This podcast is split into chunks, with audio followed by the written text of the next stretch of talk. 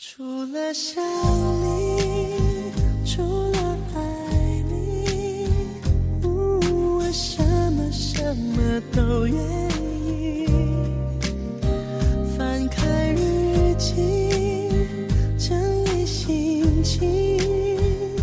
Hello Hello，这里是一只羊和贝里昂。Hello，大家好，我是一只羊。大家好，我是贝里昂。诶，今天刚开始的时候，贝里昂给我分享了一首歌，哎，对，是一首很老很老的歌。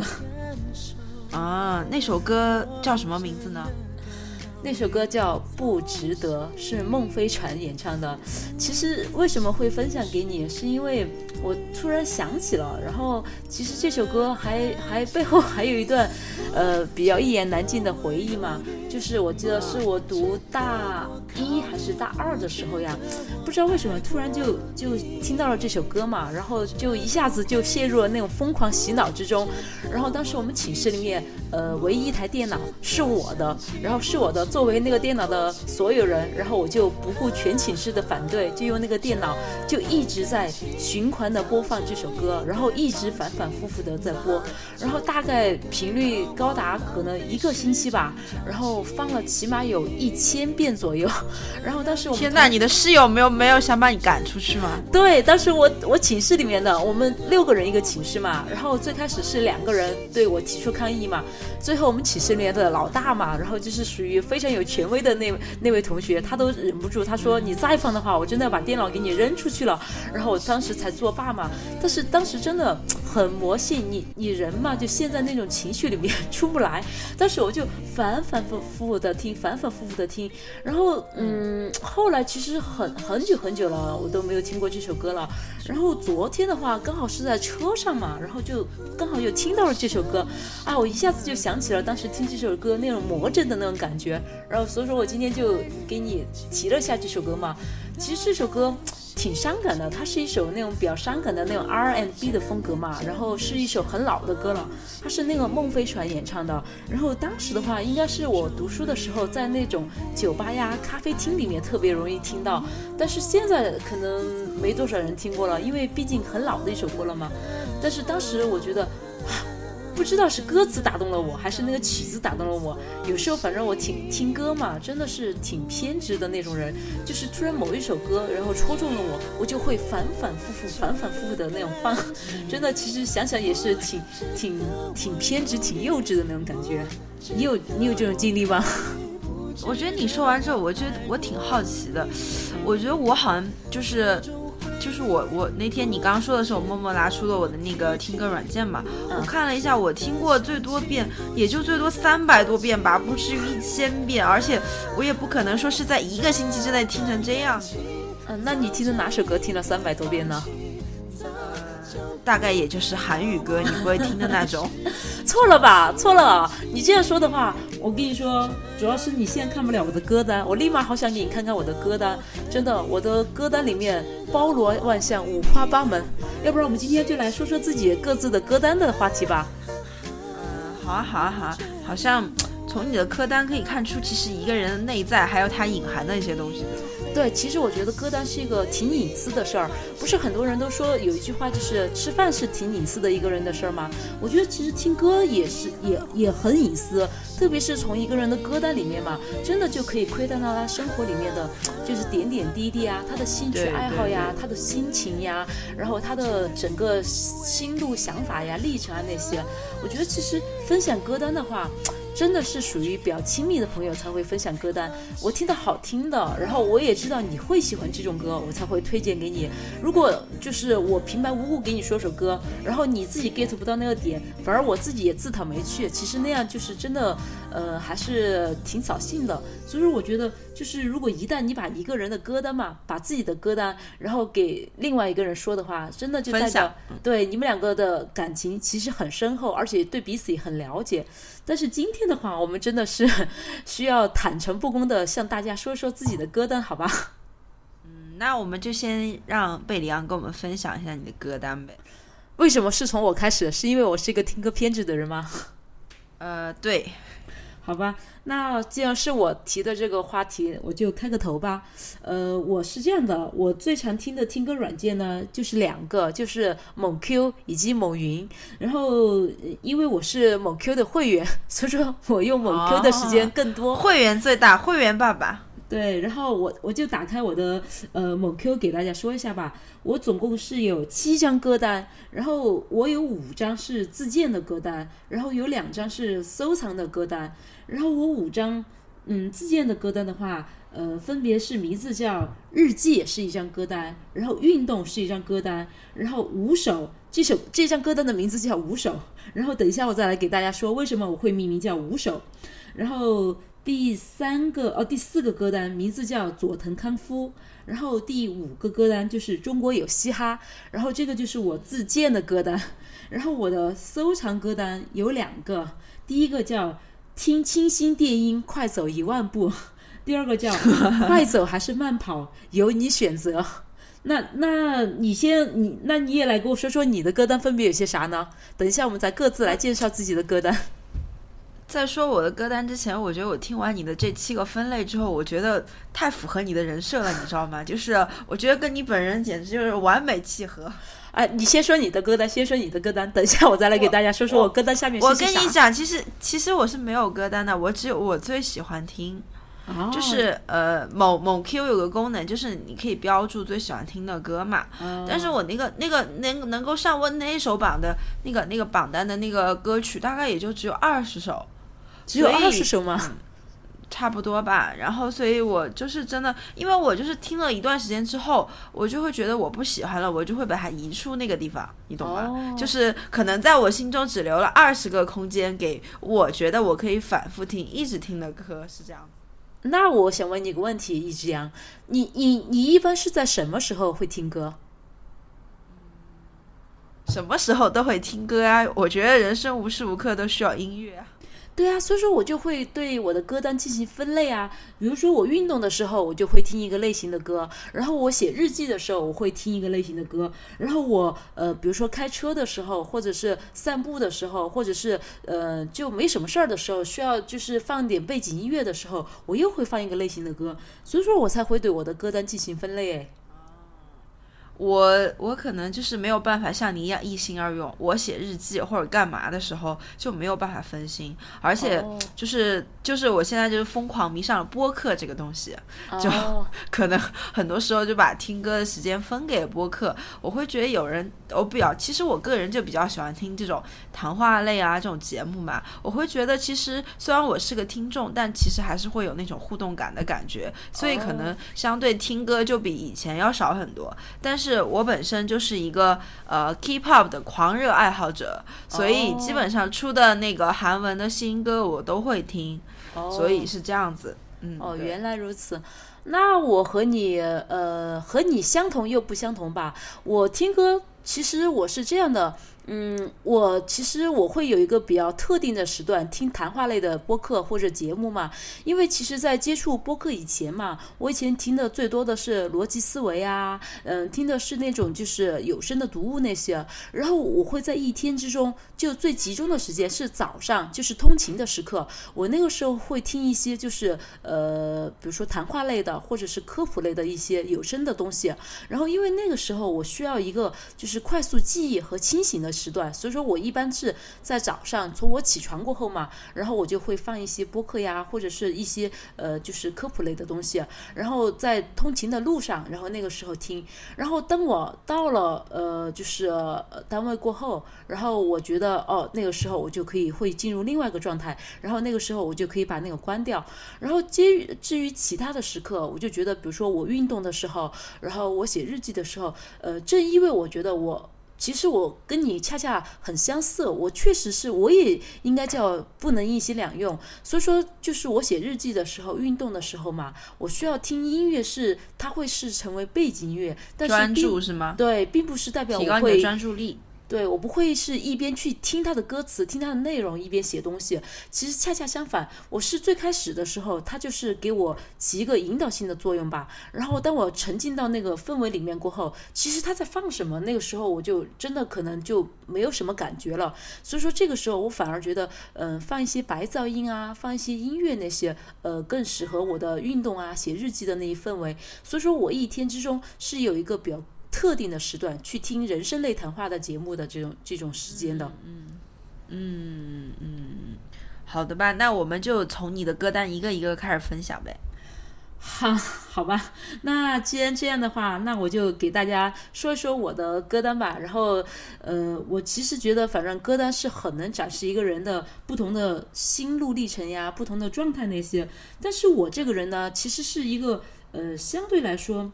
怎么形容呢？我是一个比较墨守成规，或者是相对来说比较偏执的人。我听的歌其实，呃，大概就是那么几几个歌单里面反反复复的，除非就是突然很打动我的某一首歌，我会把它加入歌单。大多数时候，其实我听的歌就都是在我这个歌单里面的。比如说我这个日记里面嘛。然后我可以给大家大概的说一下，我这个日记这个歌单里面总共有三十九首歌。然后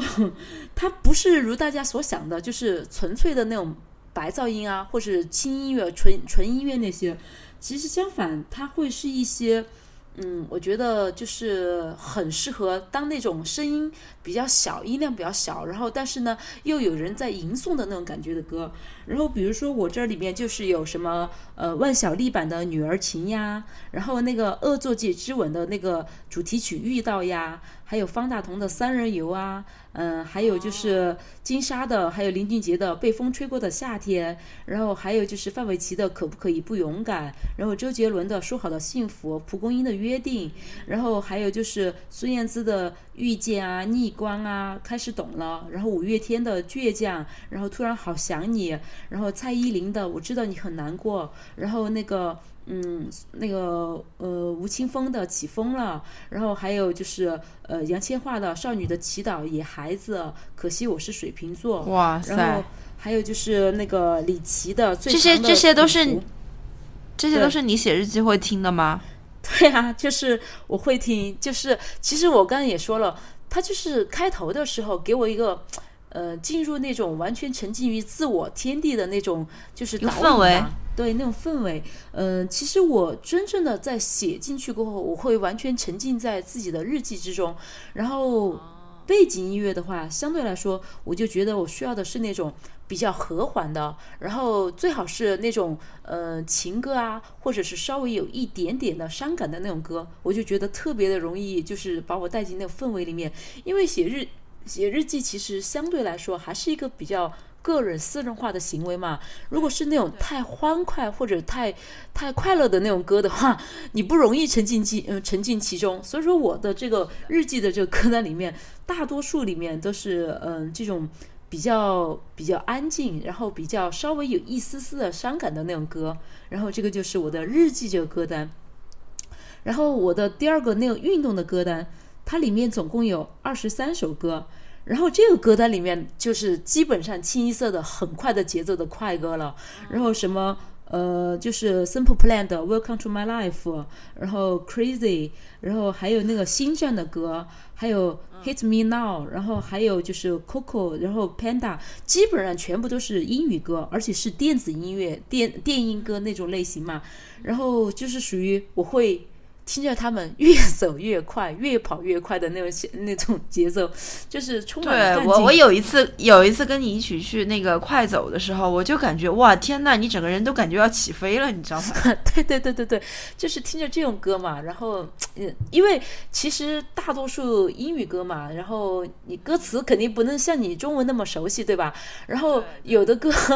你歌词反正也。不是那么懂一呃一知半解的那种，然后你就全听那个节节奏，然后全去踩点去了，然后你就自己就越走越快，越走越快，越动越快，然后所以说我的这个运动的这个歌单嘛，然后就是属于那种比较快节奏的嘛，然后我我再跳过我的第三个歌单，就是那个五首歌的那个，那个我留在最后给大家嗯分享。我先来说一下下一个歌单，就是佐藤康夫。佐藤康夫，我不知道大家对于我们国家的古乐器，就比如说琵琶呀、二胡呀、古琴啊、古筝这些熟不熟悉？然后其实我个人而言，我其实挺喜欢这种古乐器的，特别是琵琶。然后喜欢琵琶呢，是因为我想在这里就给大家说一下，就是我们国家的国乐大师嘛，方锦龙老师，就是方老师嘛。呃，因为其实我有时候很多看那种呃诗词类的节目，或者是一些就是偏。呃，文呃就是艺术类的，然后那种呃文学历史类的那种节目，很多节目都会请这个方锦龙方老师，然后来配乐，然后所以说我就很喜欢这个方锦龙方锦龙老师弹的琵琶，比如说他弹的《霸王卸甲》呀、《玉轮袍》呀、《十面埋伏》呀那些，我都觉得特别棒。但是为什么这个这个歌单的名字叫佐藤康夫呢？是因为佐藤康夫他其实。嗯，是一个日本的演奏家嘛，他也是就是演奏的是那种纯古典音乐的那种。然后我这里面就收藏了很多他的那个就是夜明，然后一生一世、一滴，然后就是还有就是指之心嘛这些曲子嘛，这些曲子都是取自于一盘他的专辑，叫八尺。八尺其实是一种乐器，其实最初这种乐器是我们国家的，是从唐朝传到了日本去的。但是这个乐器其实在我们国家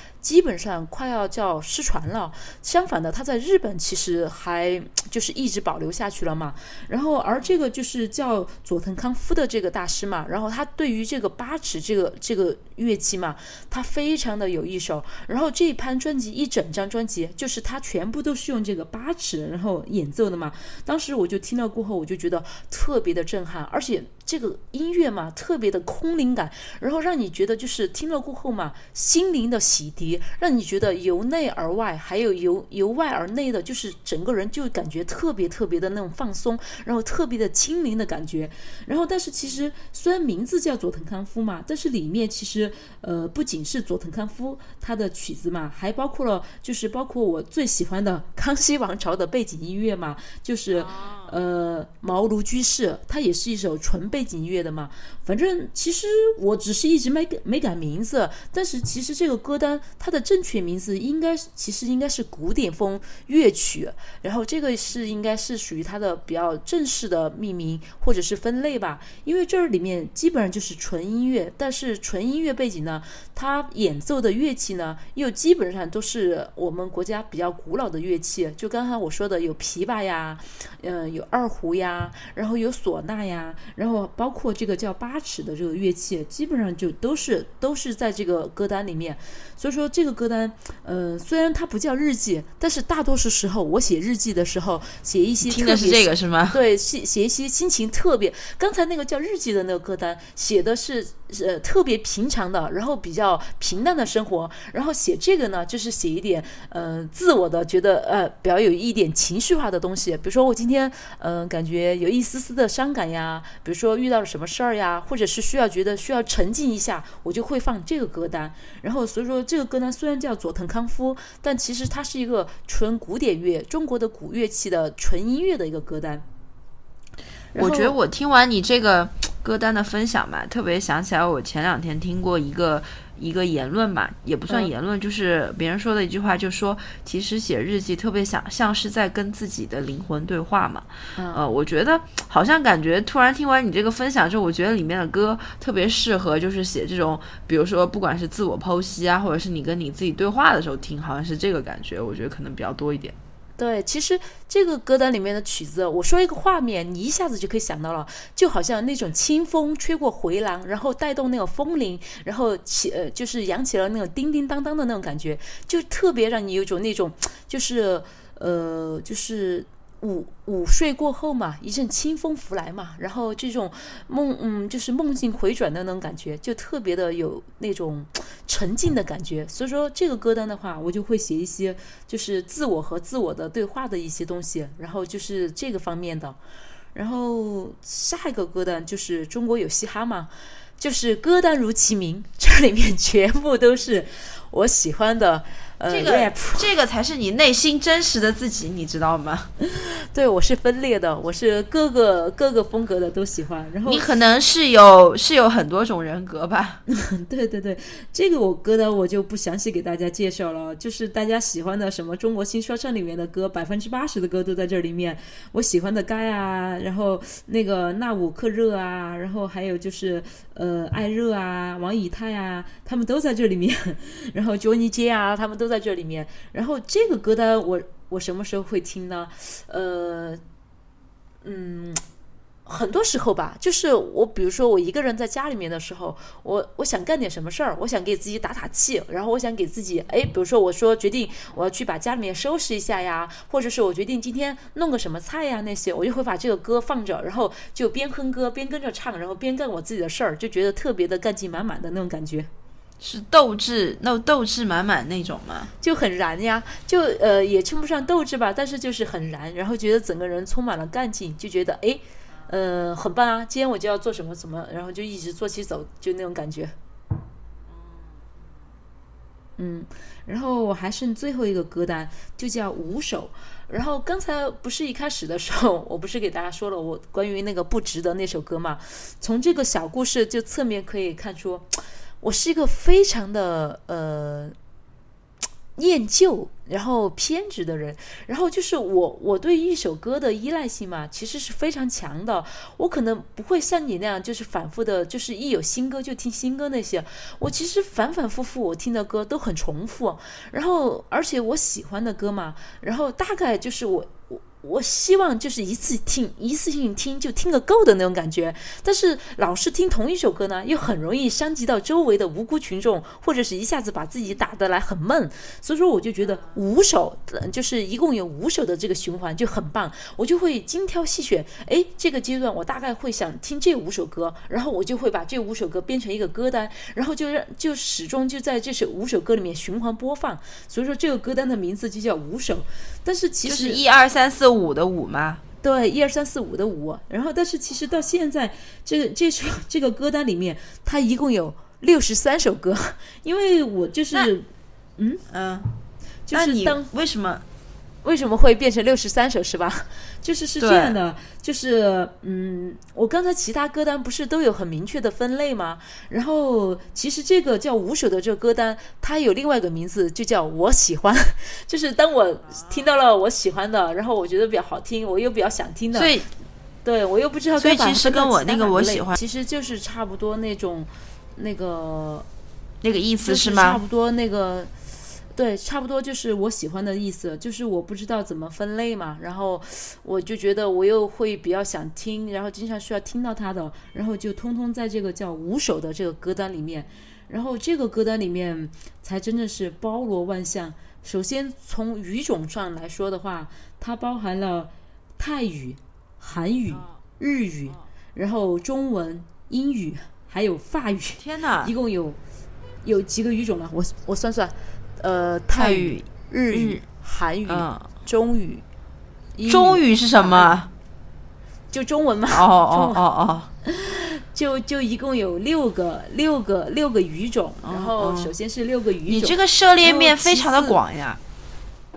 对，然后其次从那个类型上来说的话，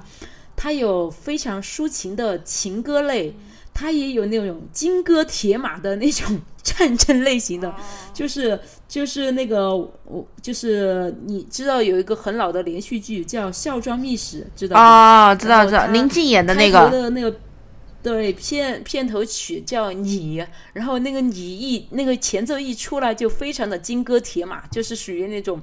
呃气势磅礴的那种感觉。然后也有那种就是英国的乡村民谣嘛。Go solo，然后也有那种就是郑钧的什么青春的葬礼啊，继续挥舞啊，许飞的父亲写的散文诗呀，敬你啊那些，然后也有那个王菲的歌，然后也有周慧敏的，也有邓丽君的，也有陈小春的，也有张国荣的，然后有李克勤的，有陈奕迅的，陈慧娴的，然后张学友的，郑欣宜的，然后还有嗯。还有那个胡夏和郁可唯的，还有任贤齐的，然后还有小贱的，然后反正还有鹿晗的，还有朴树的，还有吴青峰的，还有李荣浩的，反正就是，反正就是包含包罗万象，有很多就是有的没有的那种，真的就是涉猎范围非常的广。嗯我觉得我听完你的之后，我给你的评价是两个字：长情。嗯，对我我确实非常长情。我其实歌单里面听的最多的哈，就是以前的老粤语歌，然后就特别是什么刘德刘德华呀、张学友啊、张国荣啊那些，因为我确实觉得那种很怀旧的感觉嘛。然后我就我对于现在当下的歌其实。真的不是特别了解，然后但是说到那些很老的歌，我基本上就是耳熟能详，因为反反复复、反反复复的听嘛。那我觉得我我的歌单跟你相比，可能就是先用一个词形容，叫极简，就是我没有那么多歌。对第二个词就是喜新厌旧，因为你是年轻人嘛，就是你就是老师的歌肯定不是这样的。对，就是更新换代特别的快哈。然后呃，第三个词我形容我自己叫渣女，就是为什么呢？就是听过就忘了。听过就忘了呀。那你喜欢什么风格的歌呢？你你自己喜欢的音乐应该是什么类型的呢？也不是吧？就是我刚刚也跟你讲了，其实我觉得我自己的歌单围，其实总结来说围绕的两还是两个字追星嘛。就是，但是追星不是说除了易老师的歌，其实易老师的歌我平常听的不多，因为听着听着我就会哭，特别是易老师新出的那个后座剧场那个歌嘛，我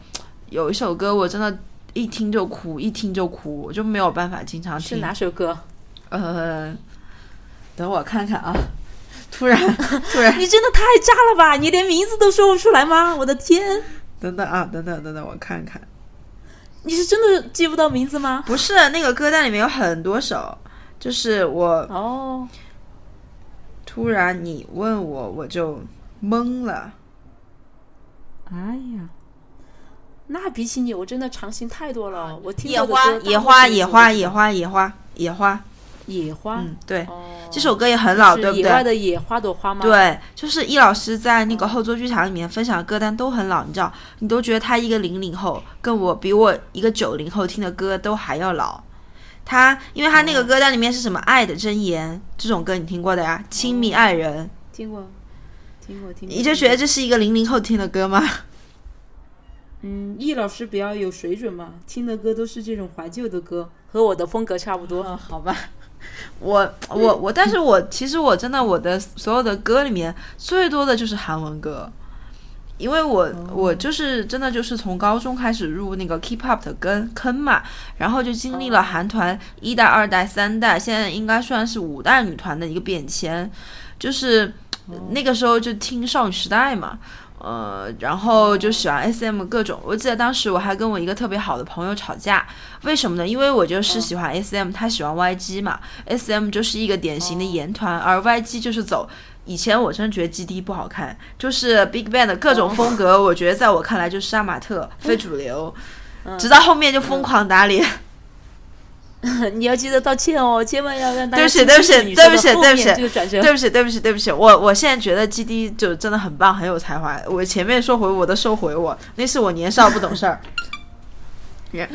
好的，他们会听到你的心声的。对，因为因为因为就是嗯，就是其实我是想跟大家说一首歌，是为什么？其实我我觉得我跟贝里昂相同的地方，就是我的有的歌也会拿出来听，但是我可能会在不同的阶段听。就是说起 YG 嘛，我就记得当时呃看韩国有个选秀节目，应该叫。什么 star 吧，我忘了，反正是个选秀节目。当时就有一个妹子，那个妹子其实我当时觉得很奇怪，因为我觉得她长得吧，也不是韩国人传统审美上那种长得漂亮的女生的那种长相，但是她的嗓音非常的有特色，就是烟嗓中又带一点点。别样的味道嘛，所以她就拿了那个节目的冠军，但是她被抨击了就很厉害，就是我觉得可能韩国对于比如说外形啊这种要求还是比较比较严格这样子，所以她就算实力非常超群，但大家更多时候可能还是会觉得啊这妹子不行，欣赏不来这种。当时呃那个时候她才，我记得就是她参加那个节目的时候才十八岁，是二零一四年。哦因为她是个九六年的妹子，当时她唱了一首歌叫《Rose》，就是玫瑰嘛，哦呃，然后韩文叫枪米嘛，就是这个发音。因为其实这首歌它写的是一个爱情故事，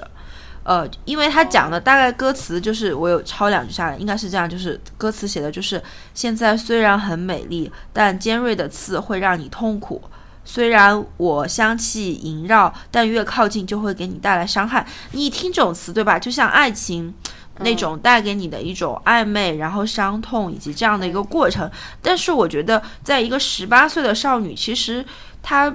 没有经历过太多爱情的一个阶段，他是没有办法唱出以及体会出爱情的很多东西在的。所以当时他唱这首歌的时候，我看的那个舞台打歌现场，我只有一个感觉，就是哇，好酷！中间的妹子唱的很好。然后我没有听出这首歌就是有什么别的感觉，但是这首歌当时是拿了很多一位的。我当时就觉得，嗯，它是一首好听的歌，词也写得很好，因为呃，写词的也是韩国很著名的一个呃一个那个双胞胎的一个叫勇敢兄弟吧，好像是叫这个。对，然后就是这首歌我就很喜欢，直到就是我去年突然看了韩国的一个综艺叫《Begin Again》，它是一个音乐类的综艺。为什么看这个综艺呢？就是当时 Henry，你知道 Henry 啊，就是嗯，《向往生活》的那个对，然后他去上这个节目之后，我突然就看在 B 站上刷到了，就是说，呃，李夏怡，呃，就是又复出了嘛，因为这个妹子后面在 YG 的路走得非常的艰难，她在就是最鼎盛的时期的时候被 YG 雪藏了，然后从哦大为啥呢？就可能是跟公司有一些内部的矛盾吧，或者什么，因为具体情况我也不是很了解。是因为有一天在呃热搜上面突然就看到说李夏怡跟 YG 解约了，签了另外一个公司。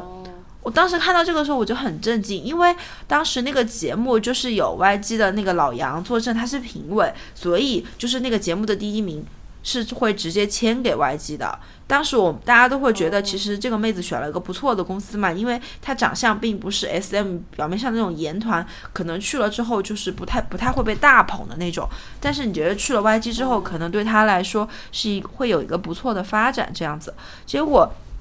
她就大概出了两张专辑之后，就被雪藏了整整四年。我我觉得就是你知道，对于歌手来说，其实二十岁到二十五岁算是个黄金年龄吧。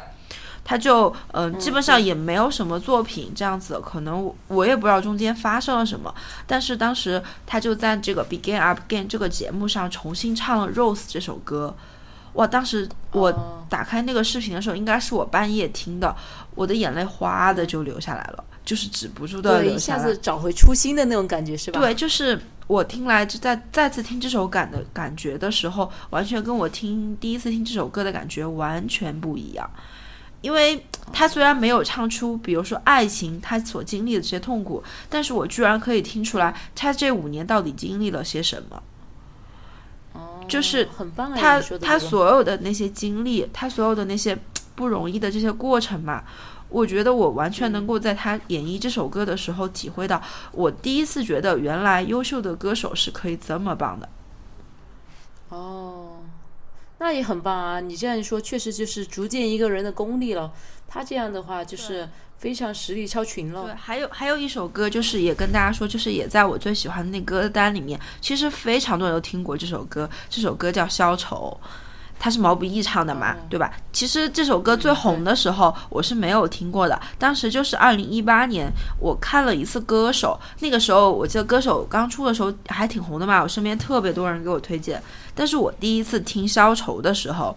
呃，是一个叫李晓东的老师唱的。当时呃，网上就有评价，就说呃，他唱的是民谣老炮式的消愁。然后那个点评写的就是他唱这首歌的时候，就是经历过浮沉沉淀下来的李晓东，把人对人生的敬意灌注在了消愁里，以情动人，绝不做作。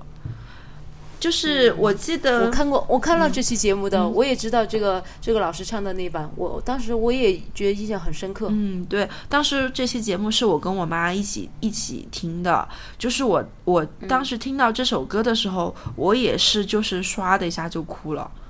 就我妈，我妈就是很有感触，是吧？对对对，我妈就是在旁边。其实你知道，大人的经历其实是比你丰富的，她所看到的人生经历跟你是不一样的。但是完了之后，我就看我妈默默在那搜索这个人叫啥，然后要去买东西，嗯，这种就是我就觉得好的歌声的这个穿透力是真的能够。嗯，到你心底最柔软的地方吧。虽然我觉得毛毛唱这首歌唱的很多是漂泊人的一个心，想要一个归属感这样子的东西，但是当你不同经历了不同的人不同的演绎之后，你还是会听出来非常不一样的感觉。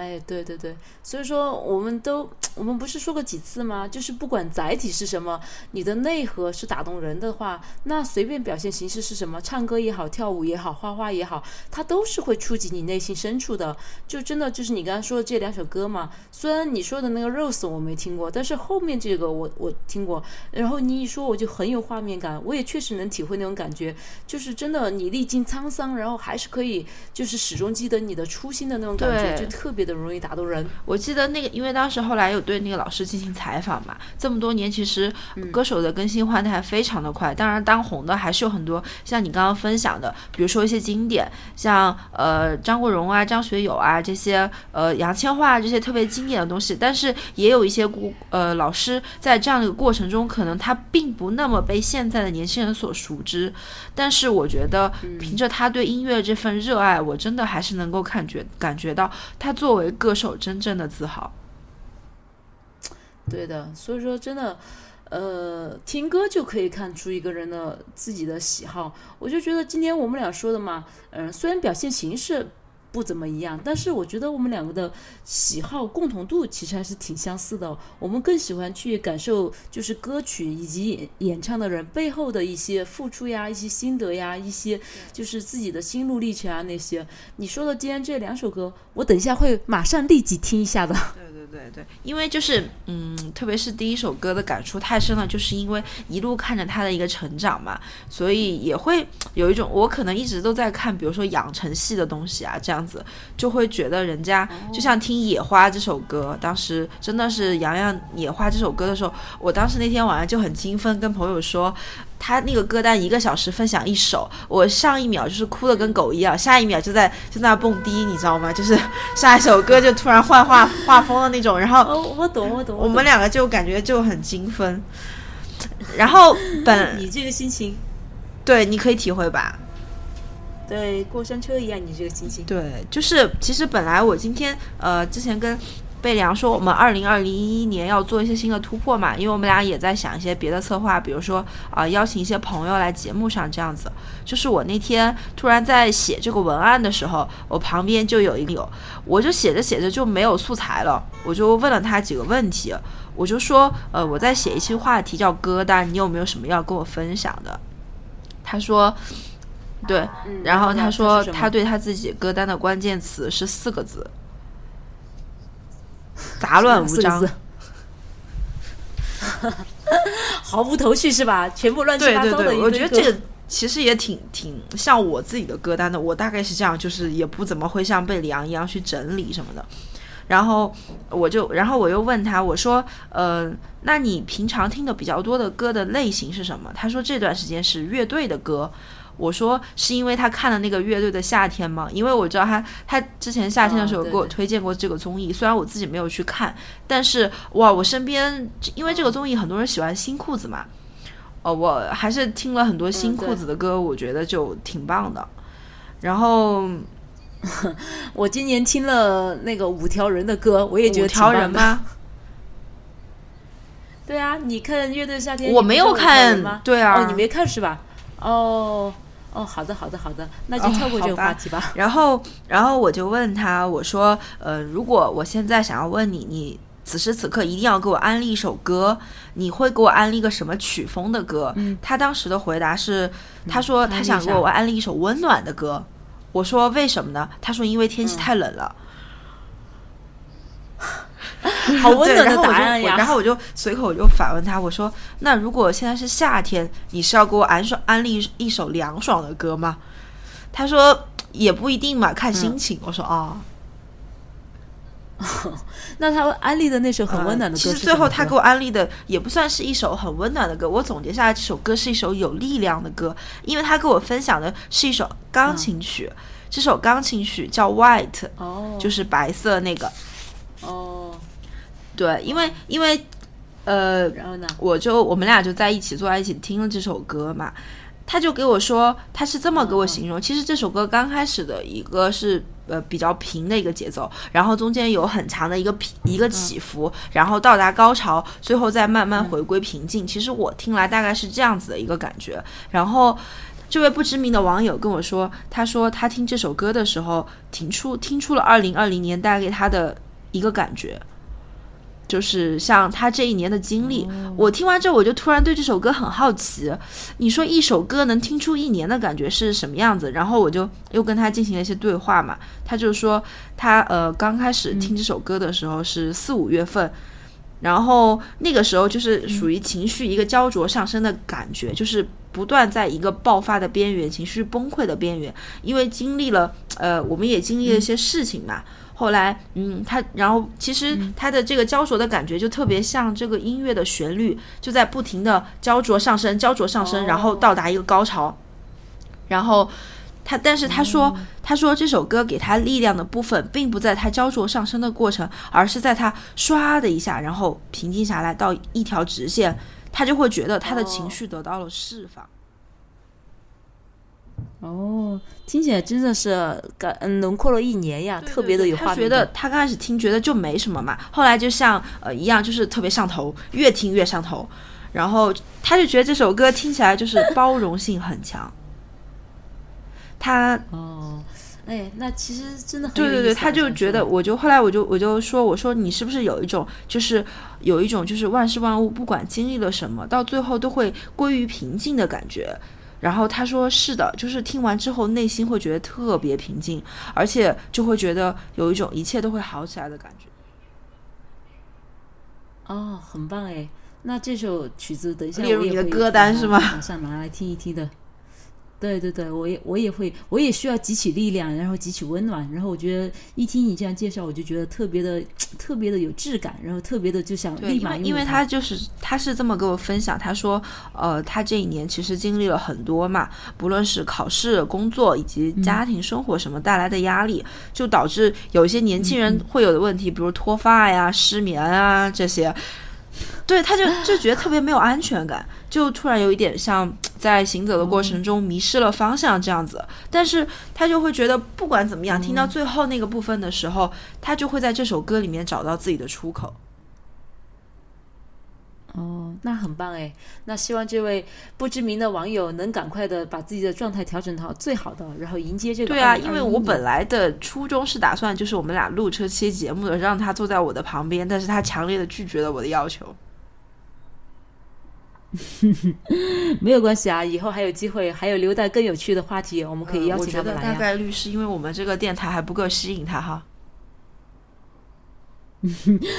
我们一定要做成顶级平台，然后邀请更多的人来加入我们，然后感到很开心的来加入我们。我们要以此为目标，好吗？但是到最后，最后还有一个想让贝里昂跟我们分享的东西。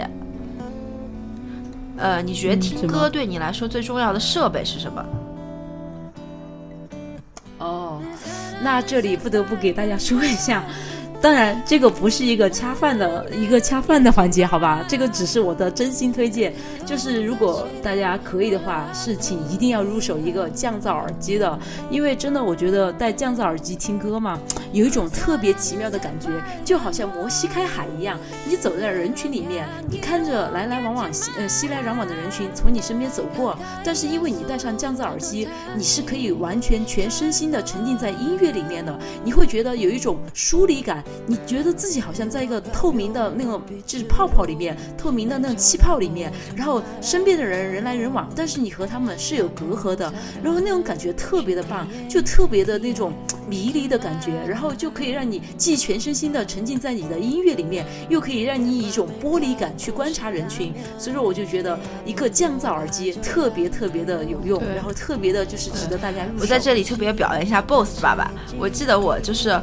买的第一副降噪耳机就是 BOSS，当时买的时候可心疼了，就是拿了一大笔钱，然后那个那个耳机两千多呢，然后哇我靠，然后我就真的好心疼啊！但是买了之后就觉得打开了新世界的大门，